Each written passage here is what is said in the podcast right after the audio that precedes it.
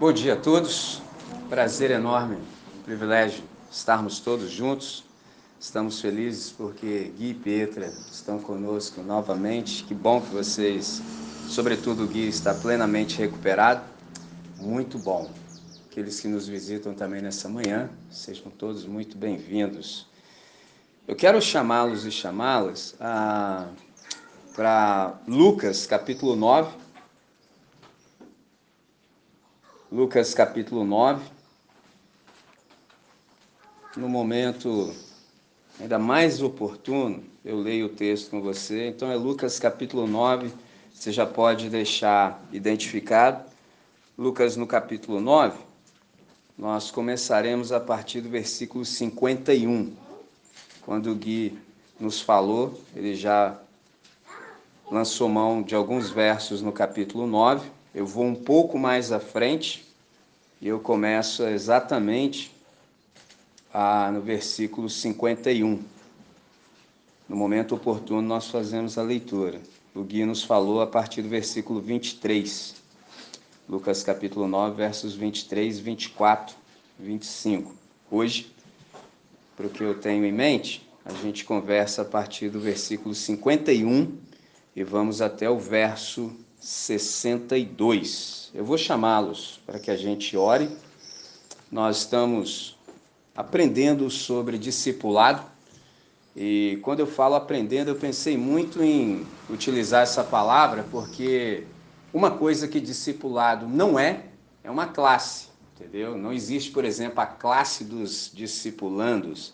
Por exemplo, eu venho de uma igreja tradicional e há um nome para a classe, por exemplo, daqueles que se preparam para o batismo, é a classe dos catecúmenos, entendeu? E equivocadamente as pessoas, por exemplo, também dizem que há uma classe ali do, do discipulado, que aí é o pastor que toma conta, aquela coisa toda, mas de saída eu preciso te dizer que discipulado não é isso, entendeu? Discipulado não é algo que você marca uma hora e uma só pessoa fala e as demais ficam assentadas, perfiladas e tão somente ouvindo sem poder interar. O discipulado não tem nada a ver com isso. Então, eu escolhi muito bem como começar para dizer exatamente isso. Por mais que a gente estude, por mais que a gente queira discernir o que é, isso se dá exatamente na vida. Então, a gente está conversando para ter essa percepção, ah, para discernir que, de fato, Enquanto a vida acontece, o discipulado acontece concomitantemente. Quanto mais ligado você estiver, mais você absorve, entendeu? Então, por hora é o suficiente, vou chamá-los para orar. E nessa oração, eu queria te chamar a atenção exatamente para o quão imprescindível para a nossa vida é o discipulado. E eu digo isso porque, por exemplo, a nossa comunidade é uma comunidade caracterizada porque muitos de nós são professores, a Muitos de nós têm nível universitário, alguns são mestrando, outros são doutorando, e é interessante perceber como é que o discipulado é imprescindível, até mesmo para nós que já alcançamos esse nível, porque você pode ser muito bem, você pode ser brilhantemente do aspecto intelectual, mas você pode ser espiritualmente ignorante. Um exemplo na escritura que nós temos disso é um PhD na religião que não discerniu o evangelho e a pessoa de Cristo, que é Nicodemos. Ele era um PhD, entendeu? Ele era mestre em Israel, mas quando você lê o texto com mais profundidade, Jesus diz assim: Mas tu és o mestre de Israel e não sabe isso? Ser mestre em Israel é uma coisa, ser o mestre de Israel é mais profundo ainda e a implicação é maior. Então, o discipulado ele é imprescindível para nós, entendeu? Você pode ser intelectualmente brilhante, mas em contrapartida você pode ser espiritualmente ignorante. E o discipulado vem exatamente suprir essa falta e essa lacuna. Outra coisa interessante, que a gente vai se lembrar em oração, se você observa, por exemplo, Mateus capítulo 5, versos 1 e 2, você nota que Jesus, vendo as multidões, ele sobe ao monte, se assenta, isso é uma comunicação, quer dizer que a aula vai começar. Ele se assenta, os discípulos se acercam dele e ele abre a boca e passa a ensiná-los. Então, ao mestre compete falar e ensinar, e aos discípulos calar e ouvir. Então Deus já está nos falando e compete a todos nós a nos quedarmos aos seus pés e ouvi-lo. Para isso a gente precisa de equalização. E a maneira como a gente tem de fazer isso é exatamente orando. Então, Deus nosso Pai, nós queremos te agradecer muito por esse novo dia, por esse novo tempo, esse novo espaço que o Senhor nos concede de nos acercarmos das Escrituras, para que dela obtenhamos a tua voz. E é isso que tão somente nos interessa nessa hora. Por isso, a nossa oração, sempre em momentos como esse, é por equalização. Nós precisamos muito que o Senhor nos coloque sempre na frequência certa, que o Senhor nos livre de todas as distrações, sobretudo aquelas que estão no íntimo do nosso ser que sempre ousam concorrer com a exposição da tua palavra. Então, nós suplicamos humildemente, em nome de Jesus, que o Senhor aquiete o nosso coração, que o Senhor nos sintonize, faça cessar todo esse ruído que permanece no nosso íntimo, de tal modo que ouçamos tão somente a tua voz. Para o máximo louvor da tua glória, nosso benefício de todos aqueles que ao longo do processo venham a ter contato conosco na história. Oramos agradecidos em nome de Jesus. Amém, Senhor. Amém. Muito bem. Então, nessa nossa série, a gente tem aprendido o máximo possível. A gente começou, por exemplo, discernindo o convite do discipulado, e para isso a gente precisa relembrar, por exemplo, o que é o discipulado? Por exemplo, quando a gente usa esse termo, há pelo menos dois sentidos. O primeiro deles é o ato de você seguir a Jesus. O segundo é o ato de cooperar para que outras pessoas também sigam a Jesus. Com isso, o óbvio, é necessário que quem coopera para que outros sigam a Jesus, evidentemente, seja um seguidor de Jesus, porque fica absolutamente incoerente você chamar uma pessoa para fazer algo que ela não verifica na sua própria vida. Isso é óbvio, mas a gente precisa até mesmo dizer o óbvio. Então, pessoas que não seguem a Jesus não podem cooperar para que outras o sigam. E há um custo tanto para seguir a Jesus quanto também para cooperar para que outros o sigam. Então, discipulado, na verdade, é ser reeducado. Discipulado é você ser matriculado na escola do Espírito Santo para ser reeducado. E aí a pergunta inicial que já sobrevém é com qual finalidade a gente é matriculado nessa escola? Para a gente realmente aprender a ser gente como gente deve ser e a fazer todas as coisas como todas as coisas devem ser feitas. Aí, em consequência disso, a gente se pergunta: e como é que todas as coisas devem ser feitas? Todas as coisas devem ser feitas da maneira certa. E qual é a maneira certa de se fazer todas as coisas? Bom, a maneira certa de se fazer todas as coisas é do jeito de Jesus. E aí outra pergunta nos sobrevém. E qual é o jeito de Jesus? A gente pergunta, do jeito de Jesus? É exatamente do jeito de Jesus. E como assim do jeito de Jesus? Observe, quando o Gui nos falou, ele citou João 14,6, que diz assim: Eu sou o caminho e a verdade e a vida. Ninguém vem ao Pai senão por mim. Só a parte do caminho. Eu sou o caminho. É interessante que, muito mais do que Jesus ser um destino final, Jesus é um modo pelo qual nós voltamos ao Pai. Salvação não é morrer para o céu, salvação é voltar para o Pai. Na casa de meu Pai há muitas moradas, na casa de meu Pai. Salvação não é para quando morrer para o céu, salvação é voltar para o Pai. E aí Jesus é o jeito. Então, enquanto nós percorremos a vida, há um jeito de se viver. O texto que o Keco nos trouxe como meditação foi extraordinário e eu já estou me contendo para não adiantar a matéria, porque eu falaria também, assim como semana passada o Anderson falou, também falaria em algum momento sobre esse texto. Então, qual é a ideia? Há um jeito certo de se fazer todas as coisas. Eu me lembro de ter dito a vocês que às vezes a gente acha que tem dois. Tem o nosso e o certo. Quando eu falei semana passada, eu vi os irmãos, só vi a atitude corporal, eu falei, entrou, pegou, entendeu? Tem o seu jeito e o certo. Se você for ligeiro no segmento de Jesus, você abre mão do seu jeito. Mas você tem que ser ligeiro, fala assim, ó, para mim chega. Mas se você não for, você vai ter tempo de testar para ver que não dá certo. É simples assim, entendeu? Você vai testando, vai tomando na cabeça, ou você amolece ou você endurece, e cada vez vai ficar pior. Então, do jeito de Jesus é o jeito certo, é a maneira, é o modo. Então, muito mais do que um destino final, é o jeito de se viver. Então, como é que nós fazemos as coisas do jeito de Jesus? Ora, para eu fazer a coisa do jeito de Jesus, primeiro eu preciso saber quem é Jesus. Eu preciso reaprender pelo discipulado a ser gente como gente deve ser. E a única pessoa que eu conheço em todo o universo que é gente como gente deve ser é Jesus de Nazaré.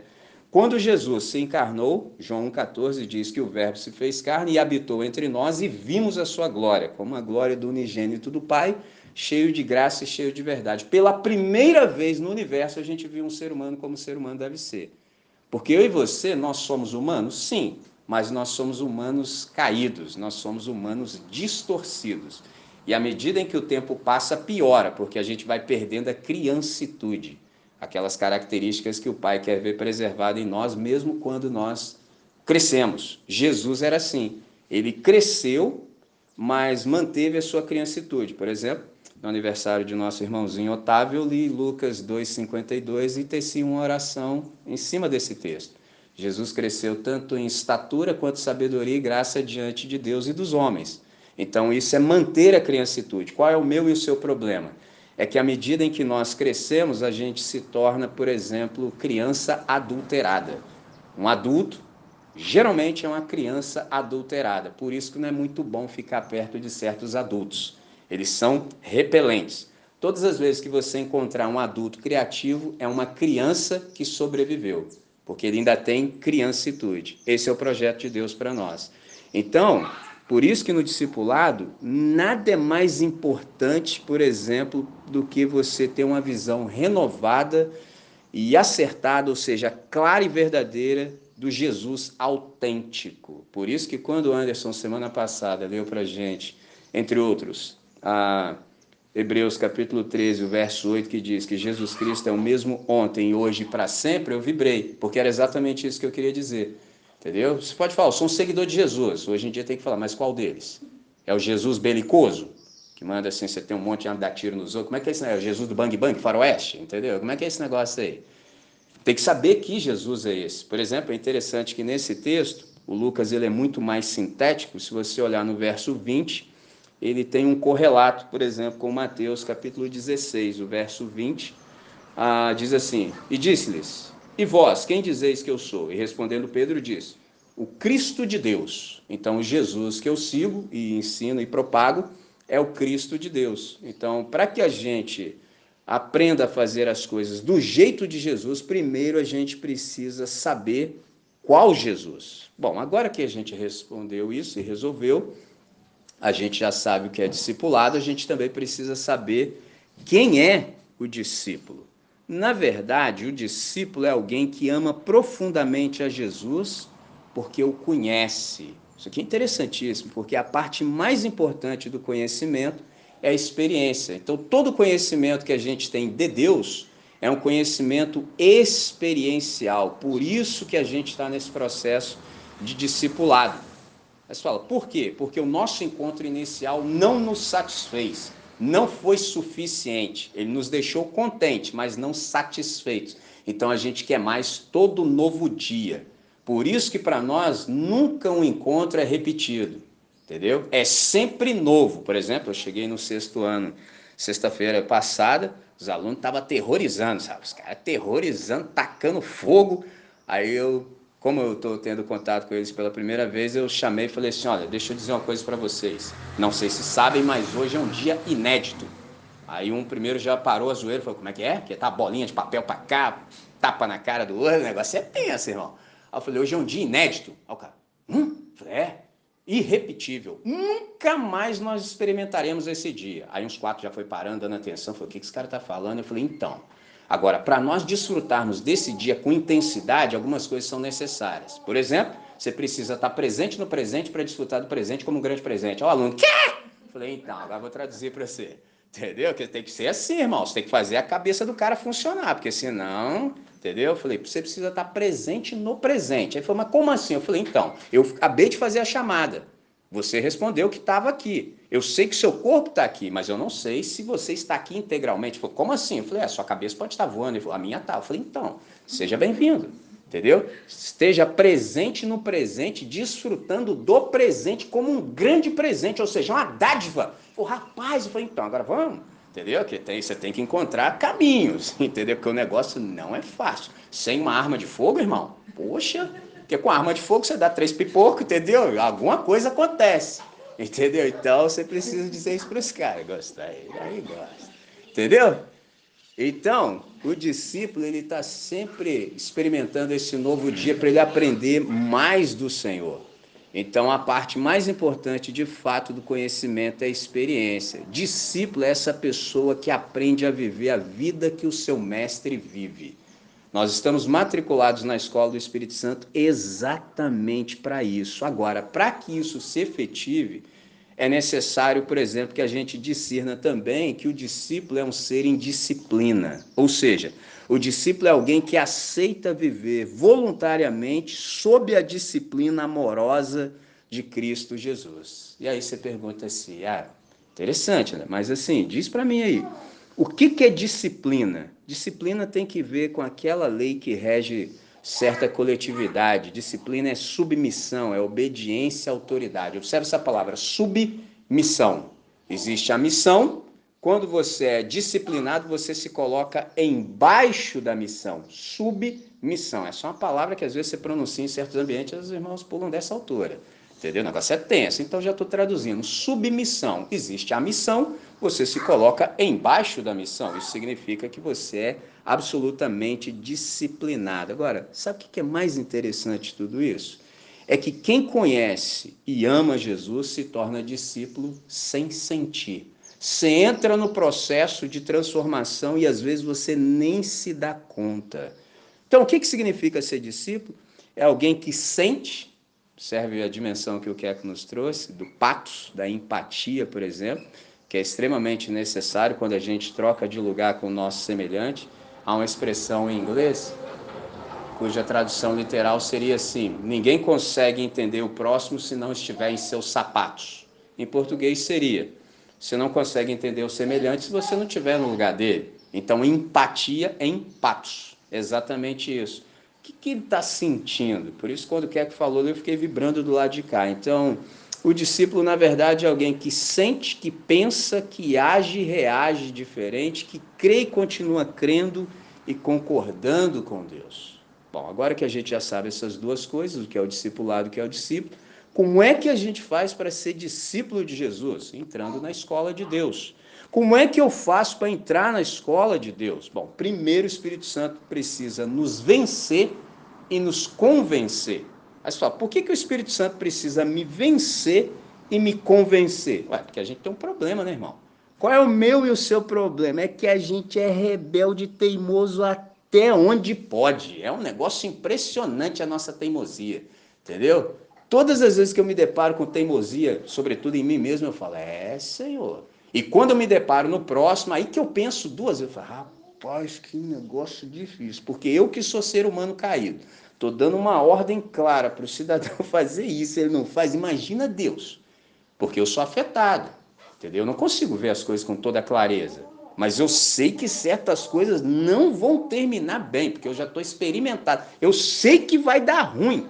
Por exemplo, esse é um dos desafios que eu tenho na escola, porque a cada novo ano eu me torno mais experiente, mas lido com alunos que têm sempre a mesma idade e guardadas as devidas proporções, distâncias e diferenças, as singularidades lidam com as mesmas questões.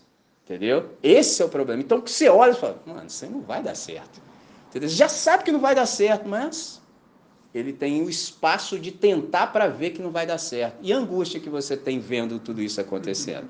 Dá uma angústia que você fala assim, meu Deus do céu, cara. Agora, esses dias eu citei uma frase.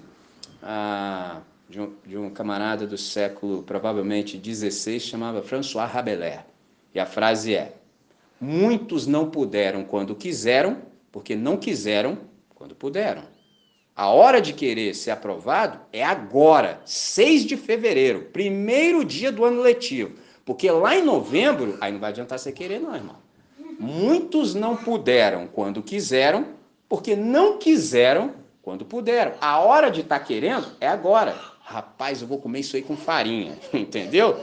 Irmão, já vou logo garantir meus pontos, já logo no início, para eu ficar de boa. Aí o cara, não, é nóis, tá tranquilo. Hum. Chega lá em novembro, o cara começa a cantar ponto. Não, não, pô, o professor está me perseguindo, pô, faltou só décimo. Que negócio de décimo, rapaz? Entendeu? Esse é o problema. Então há uma hora de se querer, entendeu?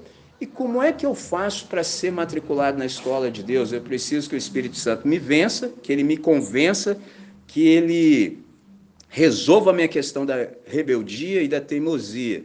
Porque se assim não for, a coisa não flui como deve fluir. Por isso, quando nós nos rendemos, o Espírito Santo nos matricula imediatamente na escola do Espírito Santo. Aí a pergunta seguinte é: e qual é a duração do discipulado? Bom, discipulado é um processo. O que, que isso quer dizer? Que vai durar exatamente a vida inteira, só termina quando acaba. Aí, para isso, recorro ao nosso irmão missionário Paulo Estou certo de que aquele que começou a obra em vós há de completá-la até o dia de Cristo. Então, enquanto o dia de Cristo não chega ou eu não vou para ele, está rolando. Por isso que discipulado não é uma classe.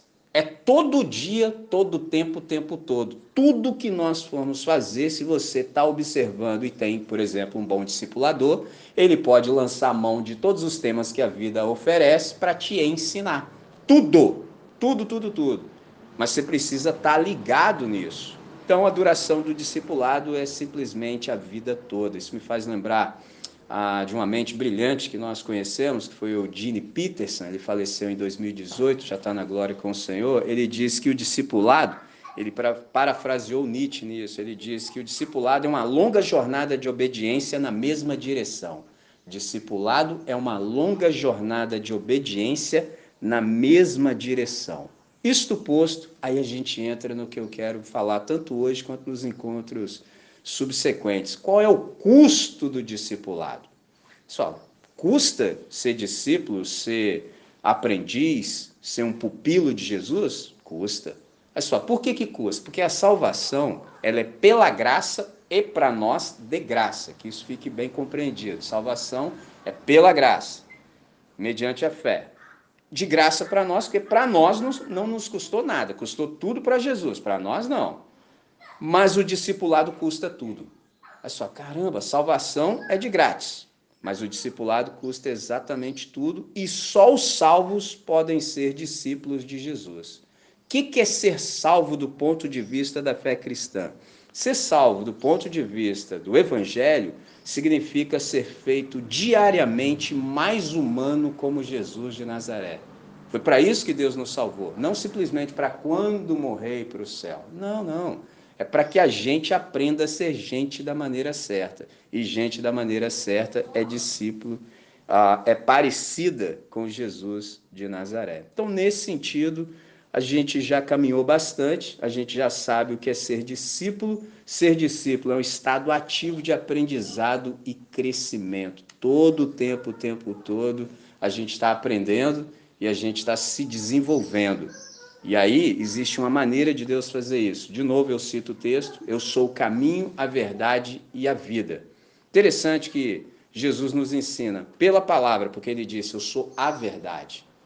E ele faz isso mediante o Espírito e no caminho da vida. É interessante que sem o caminho não se vem, sem a verdade não se crê e sem a vida não se vive. Aí entra a reflexão que o Keco nos trouxe inicialmente, porque às vezes a gente se equivoca e você se empolga e fala assim: agora eu vou viver para Deus. Ah, irmão, isso não é possível não.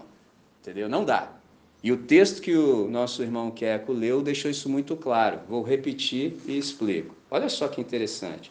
João capítulo 6, versículo 57. Observe: Assim como o Pai que vive me enviou. Jesus já está dando o modelo. Do jeito que ele fez comigo, vou fazer. Então ele diz: Assim como o Pai que vive me enviou, e eu vivo pelo Pai, assim quem de mim se alimenta também viverá por mim. Traduzindo, não é que você vai viver para Deus, você não está com essa moral toda e nem eu.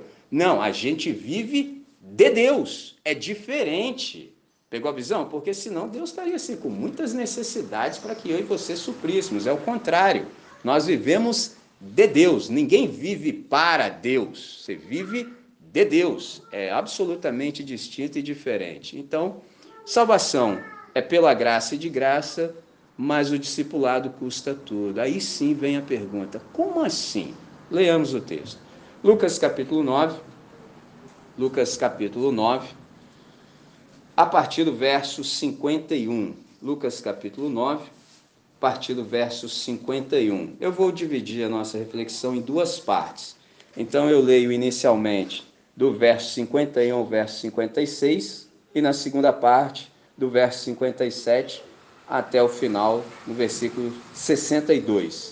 Então, a partir do versículo 51 do capítulo 9 de Lucas, diz assim: E aconteceu que, completando-se os dias para sua assunção, manifestou o firme propósito de ir a Jerusalém e mandou mensageiros adiante de si. E indo eles, entraram numa aldeia de samaritanos para lhe prepararem pousada mas não receberam, porque o seu aspecto era como de quem ia para Jerusalém.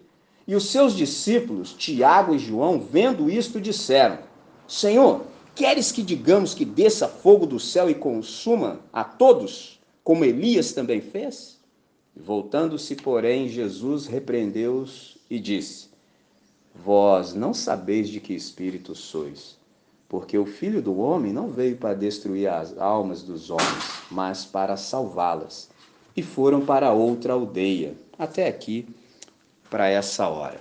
O que está acontecendo? Vamos dar uma analisada nesse texto. Observe o contexto, você percebe que o texto diz que indo eles pelo caminho. Pausa.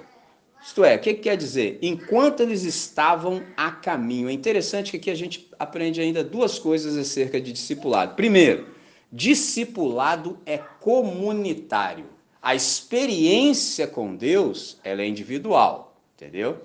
É às vezes comum a gente ouvir que salvação é individual, mas isso aí é um outro assunto. Não é. A experiência com Deus é individual, mas o discipulado só pode ser feito comunitariamente. Nós não nos bastamos, nós precisamos uns dos outros. Por exemplo, enquanto eu estava no meu período de recesso, eu ouvi o Hernani dizer, e foi interessante, porque eu não sabia disso. Ele falou que quando chegou para caminhar conosco no estudo bíblico das quintas-feiras, ele me ouviu dizer que quando um de nós faltava, nós perdíamos muito. E como ele me tinha em alta conta, ele falou assim: Ah, Michelin tá passando um pano para nós, pô. Quem somos nós? Entendeu? Ou seja, maluco é desenrolado, sabe das paradas, que falta faço eu quando não venho. Aí um dia a compreensão sobreveio que ele entendeu, não, eu tenho o que eu tenho. Entendeu? Cada um tem. Eu tenho o que tem, Deus deu a mim, mas Deus não me deu o que deu a você. Então, quando você não vem, poxa, entendeu? A gente tem um prejuízo muito grande. Esse é o segredo. Então, o discipulado, de fato, ele é comunitário nesses termos. Nós precisamos uns dos outros. O nome disso, mutualidade. Nós ainda vamos conversar espero, se tivermos oportunidade, ah, muito acerca disso, por exemplo, dos mandamentos recíprocos, uns aos outros. São vários, por exemplo, se a minha memória não me trai, uma vez eu dei um exercício para vocês, um prazer de casa, e pedi que vocês sublinhassem no Novo Testamento todas as vezes que vocês encontrassem essas expressões, uns aos outros. Salvo melhor memória, 240 vezes isso aparece. Então a gente tem assunto assim que não acaba mais. Tudo isso só para dizer que o discipulado de fato ele é comunitário. Por quê? Porque o propósito de Deus não é salvar indivíduos e perpetuar o seu isolamento. Pelo contrário, Deus se propôs a edificar a igreja, uma comunidade nova e redimida. Então, por exemplo, há um texto que fala fortemente ao meu coração no livro de Salmos, capítulo 68, que diz que Deus faz com que o solitário viva em família. O dia que eu li isso na Bíblia, eu não acreditei. Falei, que é isso, rapaz? Entendeu? Eu falei, como é que é? Mas é isso aí que eu estou querendo? Deus faz com que o solitário viva em família. negócio sensacional. Então, discipulado, ele é comunitário. Segunda coisa acerca do discipulado é que andar, a gente anda com Jesus, no caminho de Jesus e do jeito de Jesus. Andamos com Jesus, no caminho de Jesus, do jeito de Jesus. Então, estou com Ele, vou caminhando com ele pela vida, no caminho que é ele mesmo, ou seja, do jeito dele, e faço todas as coisas como eu o vejo fazendo. Por isso que semana passada a gente conversou naquele texto de Marcos, capítulo 3, entre os versos 13 em diante, que Jesus chamou aqueles que ele quis para que estivessem com ele. Qual é a ideia desse texto? É que proximidade gera intimidade. Então, sem essa proximidade, a gente nunca vai ter intimidade com Jesus. E há uma galera que é assim, só fica no time da admiração, mas não conhece o Senhor, porque não caminha tão próximo. Há uma expressão dos rabinos que diz para que o talmide, ou seja, o discípulo, o aprendiz, que ele caminhe tão próximo de Jesus que ao término do dia ele seja e esteja coberto com a poeira do mestre. Qual é o segredo? Você sabe que as ruas da Palestina do primeiro século não experimentavam pavimentação como a gente conhece. Então era muita poeira. Então caminhar próximo do mestre significaria que aquela poeira que a sandália dele levanta ao término do dia cobriu você. Tamanha a proximidade. Então você fica ali, ó, de butuca, vendo como ele é, quem ele é e como ele faz todas as coisas. E aí você entra nesse processo mimético, ou seja, você começa a imitar Jesus de Nazaré. Porque essa esse é um desejo do discípulo, não só saber o que o mestre sabe, mas ser como ele. E só o Espírito Santo para fazer isso em nós. Então é magnífico.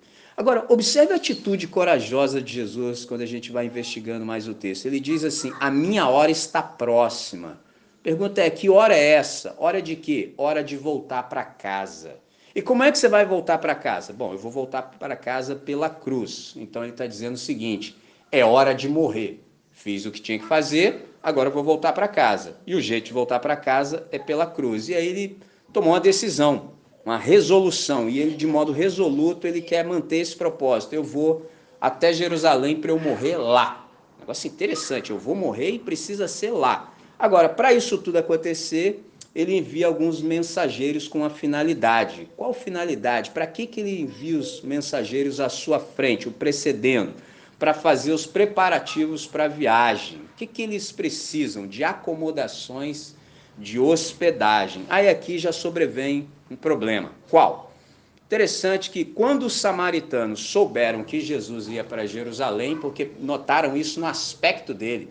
É interessante quando as pessoas veem na sua cara qual é a tua. Eu acho isso magnífico, porque ele manifestava no semblante que ia para Jerusalém não falou nem nada, mas a cara dele denunciava e falou: aqui você não entra não. Ó, porque assim, não sei se sabem, mas nesse contexto aqui, os samaritanos tinham uma rixa com os judeus e vice-versa já há cinco séculos. Os caras se odiavam mortalmente. Então eles recusaram a presença de Jesus. Ó, aqui não, pode meter o pé, se arranca. Qual é o problema aqui? O que está acontecendo? É essa inimizade. E a origem disso é racismo, e aí gera intolerância e ódio. E aí você percebe isso, por exemplo, na reação de dois dos discípulos, a dupla de irmãos. É interessante que eu aprendi que não há nada ruim que não possa piorar. Já estava ruim. Já estava ruim. Os caras falaram, não, aqui você não entra não. Poxa, mano, imagina, que cena. Entendeu? Aí os caras foram lá, pioraram a coisa. Eu já disse a vocês, vou repetir porque é necessário. Cara, todas as vezes que eu leio o texto sagrado, sobretudo o evangelho, meu coração se enche de esperança, porque se teve jeito para esses caras, tem para mim também, entendeu? Porque os caras eram toscos. Observe, a dupla, semana passada a gente percebeu, são os irmãos Tiago e João, e eles foram apelidados por Jesus de Boanerges. Você pergunta assim, o que, que significa Boanerges? Filhos do trovão. Olha como é que os caras são. Aí você observa que eles tiveram essa reação intempestiva, eles foram precipitados, não ponderaram, não usaram a massa encefálica, não pensaram. Olha o que, que os caras falam. Professor, assim, se eu quer que a gente faça a oração dos caras, você quer que a gente peça que desça fogo do céu e consuma esse bando de desgraçado, do jeito que Elias fez? A gente pode fazer também? Já viu os caras que é assim? A gente pode fazer também? Deixa eu matar os caras. Olha as ideias, velho. Entendeu? As ideias. Tem gente que ainda pensa isso hoje, em nome de Jesus. Mas graças a Deus que está registrado para a gente ver assim. Como é que a gente faz no segmento de Jesus? Porque a gente está no caminho com Jesus, andando no caminho que é Ele mesmo, para fazer as coisas do jeito dele. Então vamos ver se Jesus aprova. Sim, manda fogo aí para comer os caras, queimar geral. Entendeu? Jesus, não, não, não, não, não. Vocês não sabem de que espírito vocês são. Olha a repreensão. Vocês não sabem de que espírito vocês são. Aqui eu queria fazer uma pausa para chamar a atenção para um problema que isso aqui traz quando a gente se torna precipitado e já está contado dentro do time dos discípulos de Jesus de Nazaré. O que, que isso aqui traz? Pelo menos duas coisas. Primeiro, que queima o filme de Jesus, entendeu? Porque você já deve saber que eu e você somos a única Bíblia que muitas pessoas estão lendo, entendeu? De 100 pessoas, uma só lê a Bíblia, 99 lê os discípulos de Jesus. Então a gente se torna Bíblia ambulante para lá e para cá. Se você tem uma atitude dessa aqui, a galera tá achando que o seu Jesus é igual você, entendeu? Porque nós somos testemunhas, ou seja, porta-retratos. Então, encontrar-se comigo, encontrar-se com você é o mesmo que se encontrar com Jesus de Nazaré. Então, se você tem um comportamento completamente distinto de Jesus de Nazaré, você começa a queimar o filme de Jesus. E a segunda coisa é que isso nos faz pecar. Então, toda precipitação, ela não é boa. Você me pergunta, o que é precipitação? Ser precipitado é falar, é agir sem pensar, por exemplo, e sem ponderar as consequências e sem considerar Deus. Você sai fazendo, cara. Você não pensa, mano. Entendeu? Você não pensa. Cara, eu dou graças por ter andado de skate. Eu aprendi a pensar, ponderar. Quanto eu vou me machucar se eu me tacar nisso aí? Tenho condição? Quais serão as consequências? Você avalia tudo, entendeu? Aí quando eu comecei a andar com, entre aspas, gente normal que não anda de skate, eu falei, esses caras são muito doidos, velho. Os caras se tacam nas coisas sem pensar, sem ponderar. Precipitação. Você perceba que a palavra é muito parecida com precipício, entendeu? Ações precipitadas. Então, nesse sentido, queria ler um texto com vocês, ah, dois textos na verdade. Provérbios capítulo 19, verso 2 e depois Provérbios capítulo 14, verso 29. Vamos ver o que o texto, a sabedoria. Provérbios é um livro de sabedoria. O que, que nos ensina? Por exemplo, Provérbios 19, a versículo 2. Assim como não é bom ficar com a alma, assim como não é bom ficar a alma sem conhecimento, peca aquele que se apressa com os pés, ou seja, aquele que é precipitado. Entendeu? Pondere, entendeu? Pondera. Checa as consequências e, sobretudo, inclua Deus nesse pensamento, nessa ponderação. Provérbios capítulo 14, o verso 29. O longânimo é grande entendimento, mas aquele que é precipitado demonstra toda a sua insensatez e a sua loucura. Longânimo significa aquele que tem ânimo longo, tardio, por exemplo, em irar-se. Ânimo longo, quando você vai checar isso no original, é alguém que tinha um fôlego longo. O cara conseguia, por exemplo, eu vinha conversando, olha que interessante, com o Anderson no carro, e ele falou que perdeu a capacidade de mergulho. Então agora você não é mais longânimo nesse termo, entendeu? É essa a ideia, viu como é que é interessante? Aí eu guardei para essa hora. É isso. Então o camarada que se ira presto, ele não é mais longânimo. Então ele é falto de entendimento. Então aquele que tarda em irar-se, de fato tem grande compreensão, grande entendimento. Mas o que é de espírito impaciente, ou seja, o precipitado, ele demonstra, espraia toda a sua loucura, é um insensato. Interessante que um historiador grego chamado Heródoto, observe o que ele diz. A, a precipitação é a mãe do fracasso. Interessante isso, a precipitação é a mãe do fracasso. E aí, uma vez que a gente sabe isso, a gente se dá conta da repreensão de Jesus de Nazaré. É claro que eu não quero que se faça isso.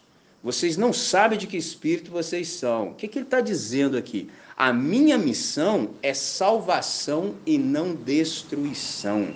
Observe isso. A minha missão é salvação e não destruição. Aí, o que, que Jesus está dizendo? Existe uma maneira mais simples da gente resolver a questão com os nossos inimigos. Olha só, como assim? Como é que a gente resolve a questão com os inimigos? Isso me fez subir ao pensamento algo que eu aprendi com um dos presidentes ah, dos Estados Unidos, Abe Lincoln, Abraham Lincoln, ele disse assim: existe uma maneira mais eficaz de destruir todos os seus inimigos. Qual é a maneira mais eficaz da gente destruir todos os nossos inimigos? Transformando-os em amigos. Simples assim. A gente transforma os nossos inimigos em amigos. Bom, agora que resolveu isso, gente pegou assim, e agora? Os caras devem ter ficado aqui, pô, pedi para Jesus para eu fazer uma oração, para descer fogo do céu, matar esse desgraçado, tudo. Ele falou que não. E agora? Jesus, vamos embora. Simples. Eu queria entrar ali, pedi que vocês me precedessem e fizessem os preparativos. Os caras não quiseram me receber. Então, simplesmente a gente vai embora. Aí aqui há uma lição magnífica para nós, a gente precisa compreendê-la.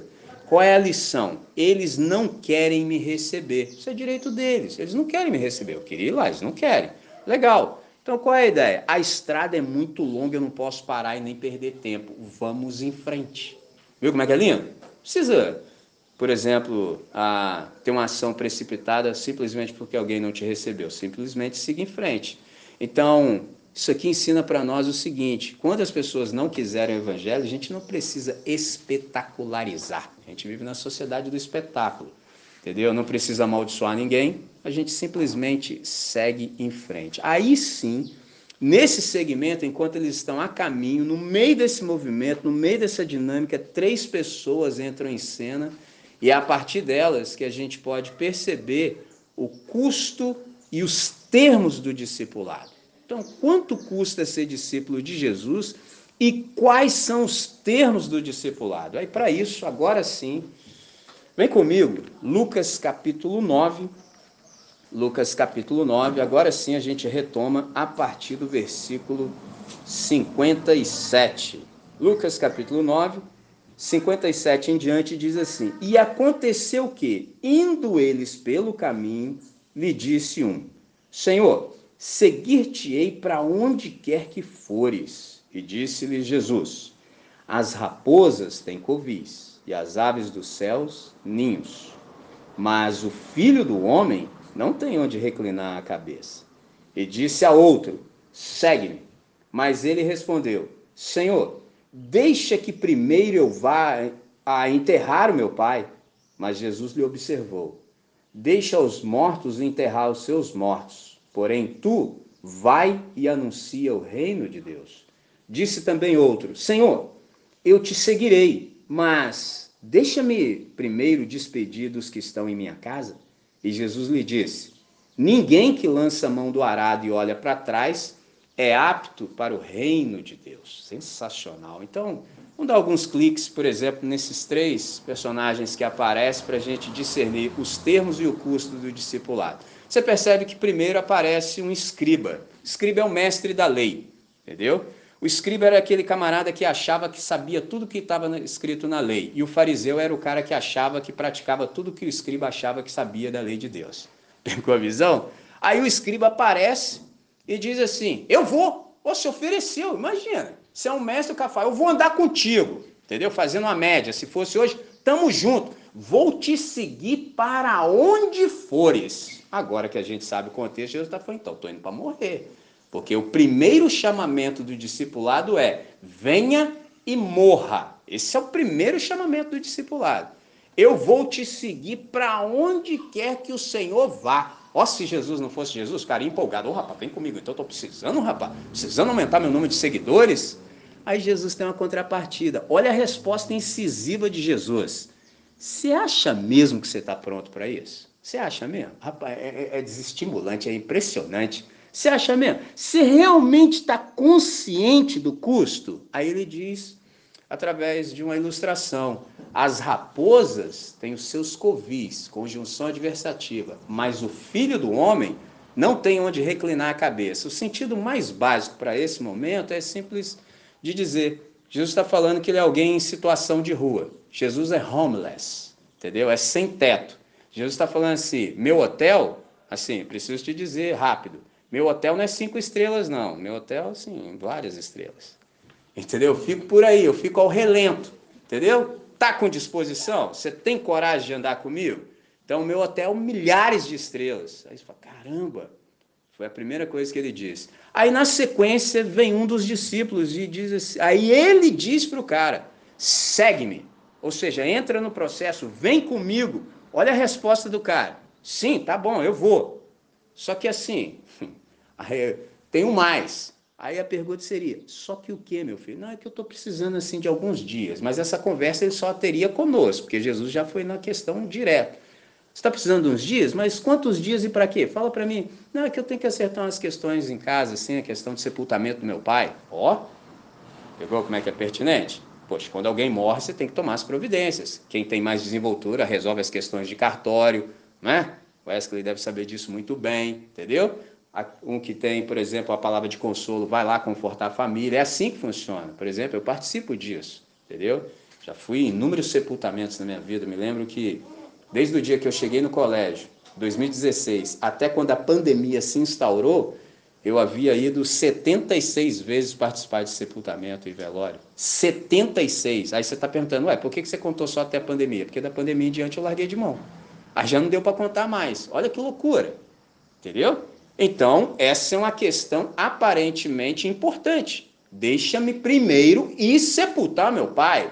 Aí você fala assim: ah, mas seu pai morreu? Não, não, não morreu ainda não. então como é que você vai sepultar? Não, tô falando pro dia que ele morrer, pô. O que, que é isso, cara? Esse é o caô do cara. Não, eu até vou contigo mas deixa-me primeiro ir sepultar seu pai. Mas ele morreu agora? Não, não, ainda vai morrer um dia. Quando? Não, também não sei. Então, quando ele morrer, eu vou. Isso, ah, tá de brincadeira. Não, é que isso aqui a gente entende melhor quando a gente tem compreensão do pano de fundo assim da cultura e do pensamento hebraico. Se você checar, por exemplo, a história do Abraão, no capítulo 11, diz que ele não obedeceu a Deus. É bem provável que Abraão tenha experimentado duas chamadas, porque Deus o chamou mas ele já levou o pai dele e o sobrinho. Não era para ter feito isso, entendeu? Ele levou a galera. Só que ele chegou num lugar chamado Arã, ficou lá. Aí o pai dele morreu. Então, alguns estudiosos pensam que isso virou uma tradição em Israel. Então, primeiro eu vou sepultar meu pai, entendeu? Então, depois que isso aí acontecer, eu vou. Só que aí é Jesus, né, cara? Você está lidando com Jesus de Nazaré. Você pode falar o que você quiser, mas depois você apruma o lombo, você vai ouvir. Não vai deixar passar. Eu deixo. Entendeu? Para a tristeza de alguns, eu sofri de mão puxado. Entendeu? Mas eu de... ele não deixa, não. Entendeu? E aqui ele não deixou. Ele falou assim: olha só, vamos resolver essa questão aqui da seguinte maneira. É... Você precisa entender o que é prioridade. Ele falou assim: deixe os Walking Dead cuidar de seus Walking Dead. Entendeu? Deixe os cadáveres insepultos cuidarem dos seus mortos. Olha que negócio interessante. Porque quando você se lembra de Efésios capítulo 2, diz que nós ah, estávamos mortos em nossos delitos e pecados. Então nós éramos um bando de walking dead. Então tem um monte de cadáveres zanzando para lá e para cá. Eles que só pensam na dimensão da morte, que cuidem disso. Agora você vem e me segue. O que, que Jesus está falando? Você precisa aprender a estabelecer prioridade. Aí fala, como assim? Você precisa saber o que, é mais importante. O que, que é prioridade? Prioridade é a coisa mais importante. Então, quando você prioriza algo, você está falando o seguinte: você está entendendo que prioridade é fazer da coisa mais importante a coisa mais importante. Então, existe a prioridade e o resto. Eu até tenho dúvidas se existem prioridades. Eu nem sei se isso é possível, estou pensando ainda. Entendeu? Eu sei que há prioridade, agora se há no plural eu já não sei porque há prioridade e exatamente o resto. Então, primeiro o que vem primeiro. Deixem os mortos sepultarem os seus mortos. Você, porém, vem e me segue. O que, que isso aqui quer dizer? Que a prioridade é a vida e não a morte. Então, a vida é urgente, por isso, anuncie o reino de Deus. O que, que é o reino de Deus? É essa nova realidade em que as coisas acontecem do jeito que Deus quer. Porque aqui houve um choque cultural. O que é cultura? É hábito repetido. Deus falou, cara, deixa isso aí. Eu estou te chamando para uma nova realidade e só pode ser agora. Aí vem o terceiro. Interessante que o terceiro fala assim, ó, eu estou pronto. Ó, é muito corajoso falar um negócio desse. Você falar que está pronto para Deus, você só pode estar tá de brincadeira, cara. Entendeu? Se discipulado é um processo, eu estou pronto, mas tenho mais, tem um porém, tem um contudo, tem um todavia. Qual é o seu mais, meu filho? Qual é a questão? É que antes eu preciso assim me despedir dos meus familiares. Preciso, assim, fazer um churros. A ideia aqui do contexto é: preciso fazer um churrasco para me despedir da rapaziada. Afinal de contas, vou entrar nessa furada aí.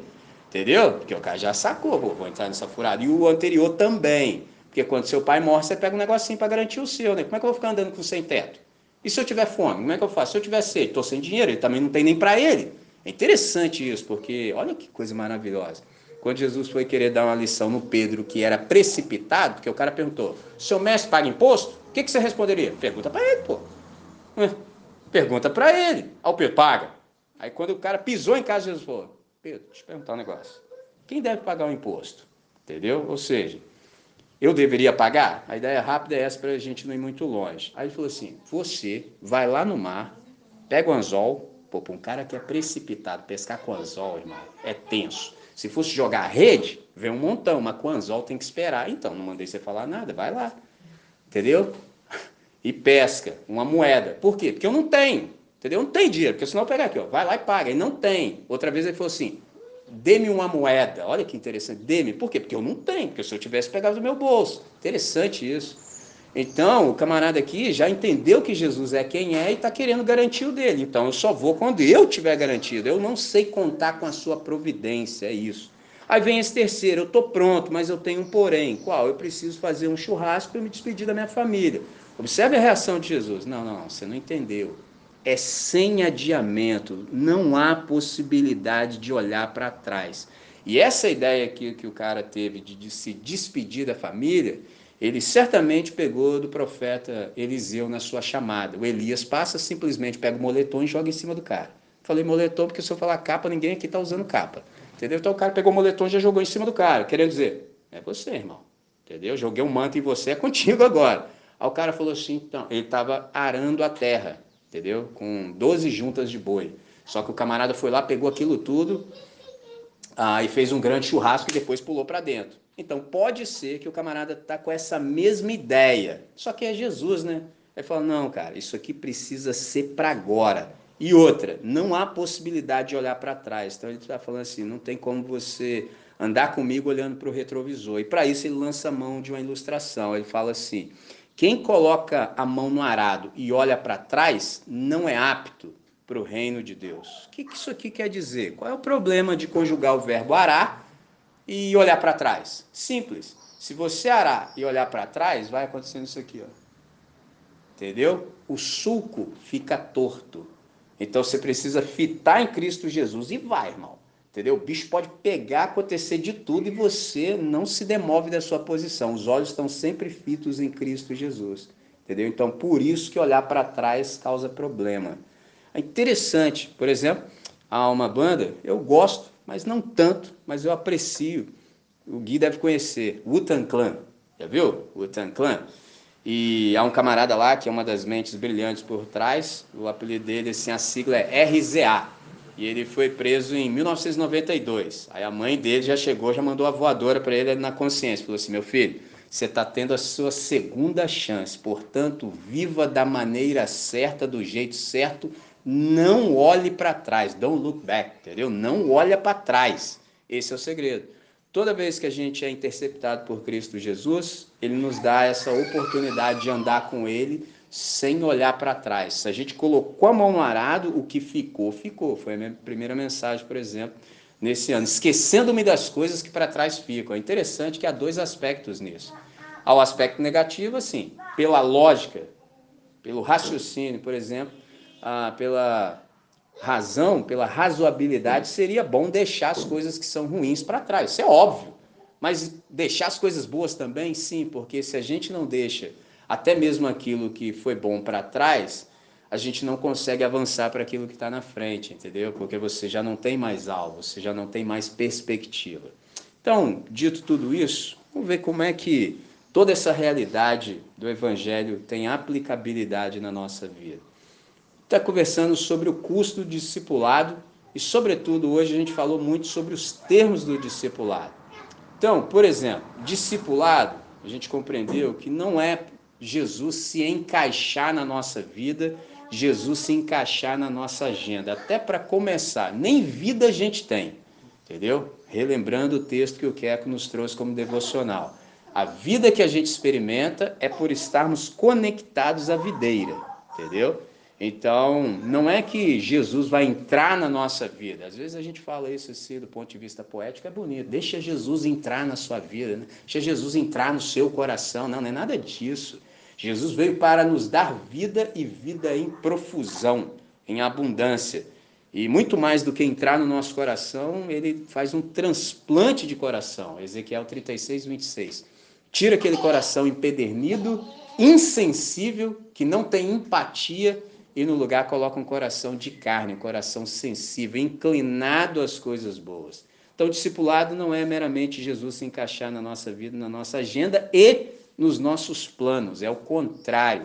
Somos nós nos rendermos e nos encaixarmos na vida e nos propósitos e nas exigências de Deus para aqueles que querem ser os seus discípulos. Então, o que, a gente percebe? Que ninguém jamais é iludido e tampouco enganado. Por quê?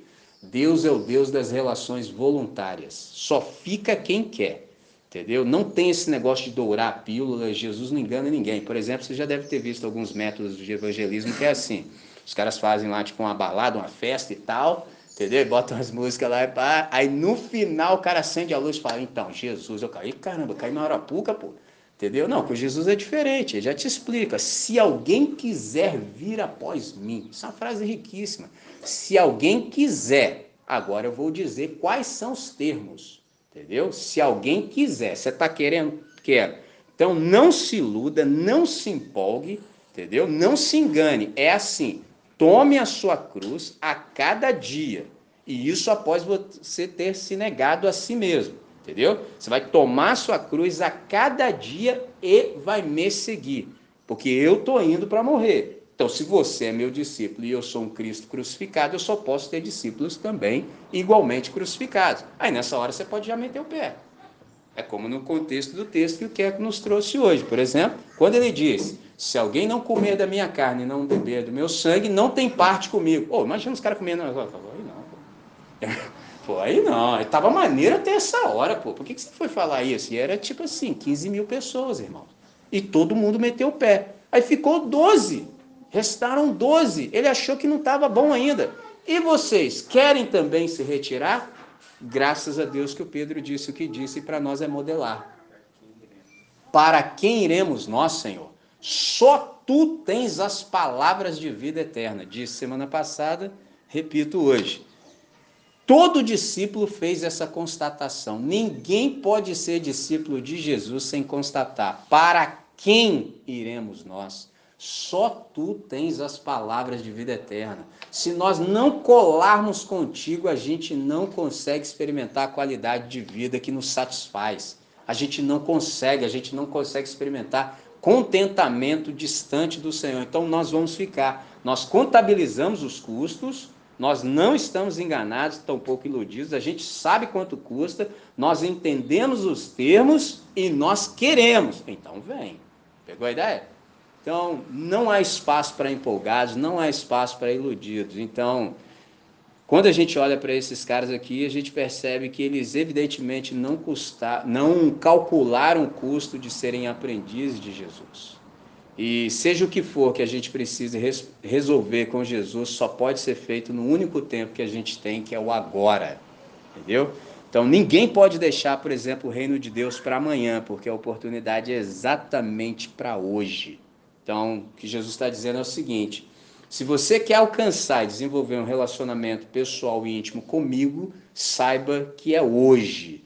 É custoso seguir a Jesus. Se a gente compreender o que foi dito, a gente se dá conta disso. Rapaz, custo é elevadíssimo, mas eu preciso lhes dizer que custa ainda mais não seguir a Jesus.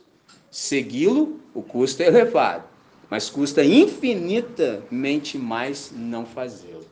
Então, abandonar tudo e seguir a Jesus, na verdade, é a maior coisa que uma alma vivente pode fazer na terra.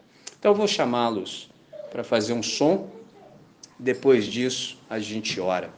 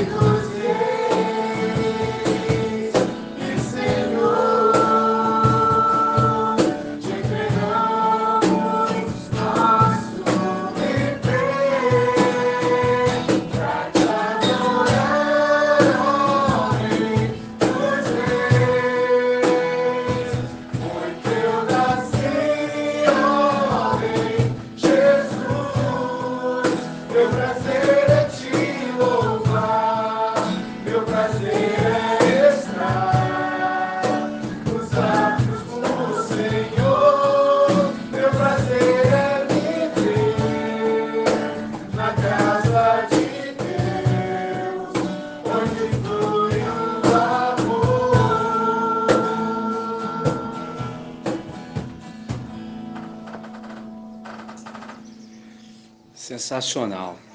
Nós tivemos oportunidade nessa manhã de ler esse texto. Para nós que somos alfabetizados, já somos membros da era Gutenberg, não foi difícil, foi fácil. Então a pergunta que é pertinente para nós é: como é que esse texto nos leu? Nós lemos o texto, foi fácil, mas como é que esse texto nos leu? E eu falo isso porque sempre que a gente lê o texto sagrado, a gente pode se identificar. Então a pergunta é: quem é você nesse texto? Entendeu? Que roupa desse texto aqui coube em você? Se fosse na gíria, a carapuça serviu? Porque quando Jesus apresentou ah, os três termos do discipulado, certamente a gente se encaixa em algum lugar aqui. É impossível a gente não se perceber aqui. Então, nesse sentido, a gente se dá conta que ser discípulo de Jesus pressupõe obediência. E essa obediência precisa ser absoluta, por uma razão simples: Ele é o Senhor. Então, Ele é o proprietário. Então, Ele sabe, Ele tem, Ele pode. Então, é fundamental, por exemplo, no discipulado, que a gente tome a decisão de não só tratar Jesus, por exemplo, com títulos honrosos, mas que a gente siga o seu ensino e obedeça os seus ah, mandamentos. Porque os caras aqui até falaram: Senhor, eu vou, entendeu? Eu faço, eu aconteço, mas não fizeram. Não cabe falar Senhor e ter uma vírgula em uma conjunção adversativa. Não cabe, por exemplo, você falar assim, Senhor, de modo algum. Não cabe. Se você fala Senhor, só pode ter um ponto final depois disso, entendeu? Senhor, é isso aí mesmo, é do seu jeito, eu não entendi nada e tô indo. Mas não cabe falar Senhor, mas é que. Não, então não fala Senhor, fica só no mais é que, entendeu? E às vezes isso acontece na nossa vida, a gente é tentado desse jeito. E isso só demonstra que a gente ainda não confia em Jesus de Nazaré como deveríamos. E aí a pergunta é: e como é que eu sei se eu confio em Jesus ou não? A gente pode mensurar isso pelo nível, por exemplo, da nossa entrega e da nossa obediência. Se você confia em Deus, não resta mais nada em você que já não esteja mais sob o senhorio dele. Por exemplo, eu vou usar uma ilustração assim antiga, talvez hoje eu poderia falar assim: me dê X minutos com o talão de cheque de alguém e eu vou saber onde está o coração dessa pessoa. Hoje é, sei lá, dá uma olhada no extrato, entendeu? Dá para perceber. Então, todas as áreas da nossa vida, elas precisam estar sob o senhorio de Cristo. Então, uma pergunta perscrutadora que cabe nessa hora é exatamente essa: qual é o nosso nível de entrega e de obediência? A nossa entrega e obediência ela tem sido parcial ou plena? A nossa obediência ela tem sido imediata ou adiada? Então, que isso possa encontrar um espaço no íntimo do nosso ser e seja o que houver para a gente resolver, que a gente resolva, já que a gente teve esse novo dia que é inédito, entendeu? Vamos orar? Ó Deus, muitíssimo obrigado por essa hora. Muito obrigado por esse tempo.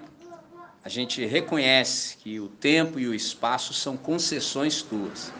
E assim como eu me esforcei para dizer hoje, já é um dia inédito, irrepetível, singular, repleto de possibilidades e oportunidades. E a partir da exposição da tua palavra, nós somos confrontados, Pai, em dimensões que às vezes nós sequer nos dávamos conta de que existiam. Então, nós precisamos que a luz do Evangelho chegue até ali, para que tudo fique patente, para que tudo fique exposto e para que a gente resolva o que há para ser resolvido. Então, nesse sentido, a gente está abraçando essa oportunidade e humildemente procuramos resolver o que há para ser resolvido, porque nós nos demos conta de que não há possibilidade de continuarmos como estamos. A gente não pode continuar desse jeito então a gente reconhece que a gente precisa da tua intervenção para transformação. E nós queremos, humildemente, sermos assemelhados pelo teu Santo Espírito à pessoa de nosso Senhor e Salvador Jesus Cristo.